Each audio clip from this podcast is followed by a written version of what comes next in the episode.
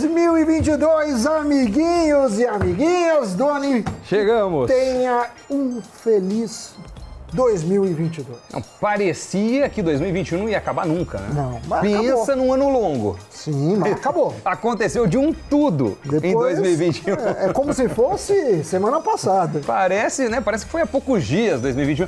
Nós já estamos com todo o horizonte de 2022 se descortinando à nossa frente. Estamos vendo aí as oportunidades, as que as alternativas de investimento, Sim. muita coisa. Vai bem muita coisa. Vai ser um se eu fosse fazer uma previsão, eu diria que vai ser um ano agitado. Ah, sim. Sem medo de errar. Sem dúvida. Inclusive por aqui. Vocês vão ver muita coisa legal no Cafeína, no Invest News, enfim. Muito conteúdo. É verdade.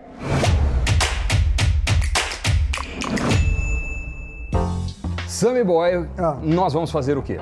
Nós vamos dar uma olhada nas classes de ativos, né, nas classes de Nas investimentos, categorias. as categorias que tiveram o maior retorno médio ao longo de todo o ano de 2021. Por exemplo, se falarmos de ações, a gente vai pegar a média. Por Uhum. Sim. quê? Porque tem ação que foi muito bem, mas ação que foi muito mal. É isso Então, são médias para cada eh, setor, para cada categoria. Muito bem. Então, Doni, simbora começar o ranking, claro, como todo bom ranking, de baixo para cima, Sim. indo para o primeiro posto. Começando pela sétima posição, Sammy Boy. Qual? Quem foi? Não sei. Sabe sim. É só ler ali. ó. É. O euro ficou na sétima posição do ranking, que leva é, em consideração esse ranking que foi elaborado pela Economática até o dia 20 de dezembro. A moeda teve um retorno acumulado de 1% entre janeiro até a penúltima semana do ano. Já na sexta posição figuram os hedge funds, que englobam os fundos multimercados. Eles registraram um retorno médio de 1,5%. Aqui vale ressaltar que é uma média e claro que tem multimercados que entregaram retornos bem superiores, alguns foram pior, enfim. Os fundos de pior desempenho acabam pesando nessa média. né? Na quinta posição, vemos a poupança, com um retorno de quase 3% no acumulado até dia 20. Aqui vale um disclaimer que não estamos falando de retorno real, ou seja, ah, não estamos descontando a inflação. Inflação que está na casa de 10%. Na quarta posição vem o ouro, com um retorno de 3%. Na terceira posição, o CDI, o Certificado de Depósito Interbancário, com 4%. Em segundo lugar, medalha de prata para o dólar, retorno de 9,8%. E na primeira posição que rufem os tambores, vem ele, o Bitcoin! Sim, amiguinhos! O Bitcoin teve um retorno de 75% no período, o que bate com folga a inflação. A moeda digital bateu sua máxima em novembro, quando atingiu os 69 mil dólares. Porém, depois disso, o humor do mercado virou e derrubou um pouquinho, ficando abaixo dos 50 mil dólares. Aí, é, se a gente pegar do pico até o vale, deu 30% em um mês. Mas, de qualquer forma, o Bitcoin deu uma lavada e ganhou o primeiro lugar do ano. É, e é interessante que se a gente analisa a inflação no período foi bem alta, né? A gente tá falando aí de mais ou menos o quê? 10%, coisa assim. 10% aqui no Brasil, né? Então pensa, mesmo a gente falou dos sete melhores desempenhos médios em termos de retorno. Vários deles não ganharam da inflação. Seis dos sete. É, na verdade, só o Bitcoin ganhou. Só Bitcoin ganhou da É, inflação. mas é claro, né? Gente Nessa tá seleção falando- que a gente fez ali, A gente né? tá falando de categorias, né? Mesmo em criptomoedas, a gente pegou o Bitcoin, que é a principal, tem outras que renderam muito mais. Claro. Ações específicas também renderam bem. É, e né? talvez aí você teve esteja... bolsa nos Estados É, Unidos. Talvez você esteja Aí- se perguntando, mas cadê as ações? Brasileiras. Por exemplo, Ah, não tá. Porque Por quê? teve, foi negativo. que foi negativo. Em dólar, se, inclusive, foi muito negativo. Porque É. o dólar subiu e Não é que esquecemos das ações, é que Esqueceram elas não de mim. fizeram parte das sete melhores rentabilidades no ano, né? Agora, ainda assim, o Bitcoin fica bem abaixo do retorno do Ethereum, por exemplo, no ano, que teve 450% de alta, é coisa pra caramba. E muito dessa alta aí no universo cripto é justificada pelo maior interesse dos investidores institucionais também. Começaram a entrar mais pesado nesse mercado. Apesar de ter sido registrada uma queda no número de transações em Bitcoin, aumentou o dinheiro que vem sendo aportado, o que mostra que tem muita gente com um ticket médio maior entrando neste mercado. Não sei se vocês sabem, mas o Bitcoin vem sendo considerado como uma espécie de proteção, um hedge. No entanto, a exposição a ele deve ser controlada, dado a intensidade das altas e das baixas. E, obviamente, é, ver a adequação com o seu perfil de risco. Além disso, o cenário macroeconômico também pressiona o Bitcoin e outras criptomoedas, sendo esse, inclusive, um alerta de muitos analistas.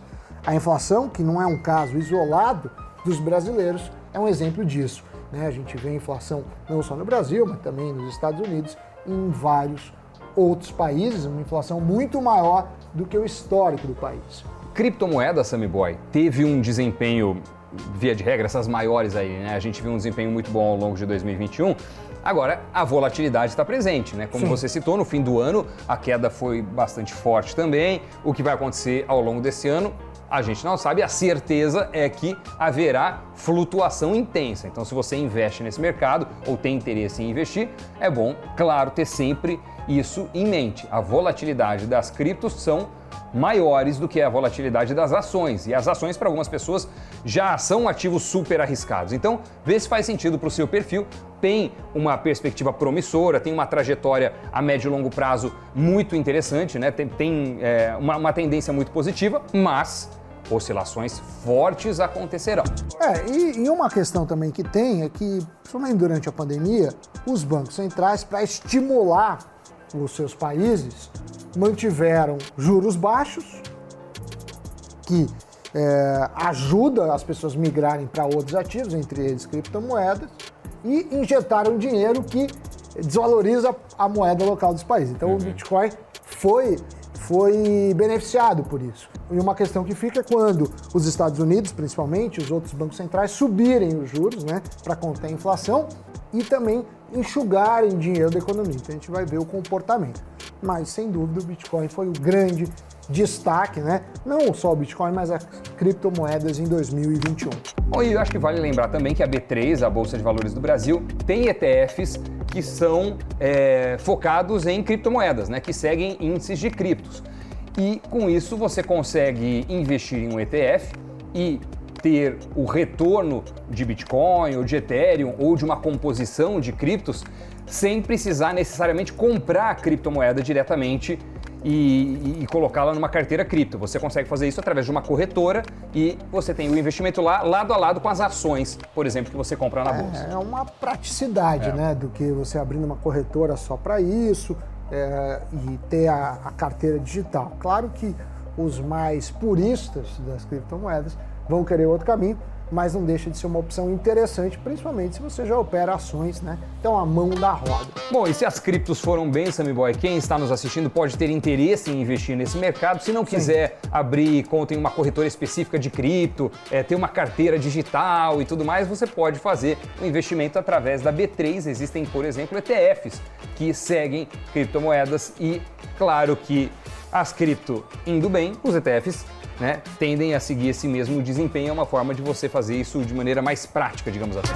E já usa aí também a corretora que já tem hábito, né? Então já tem a ação, a corretora muitas vezes também tem fundos, outros produtos, então também vai para os ETFs de criptomoedas. Uhum. Sendo assim, declaro fechado a primeira parte e, mais importante, o primeiro programa do ano Giro de Notícias. Novo ano, novas regras na B3. A Bolsa de Valores brasileira atualizou seu calendário de negociações e deixará de parar nos feriados municipais e estaduais. Sendo assim, haverá pregão no aniversário de São Paulo, na Revolução Constitucionalista e na Consciência Negra, que acontecem nos meses de janeiro, julho e novembro, respectivamente. Já nos feriados nacionais, nada muda a Apple concedeu bônus surpresa de ações para alguns dos seus engenheiros. O motivo? Reter talentos que poderiam ser perdidos para o seu rival, Meta, proprietário do Facebook. Os bônus variam entre 50 mil e 180 mil dólares.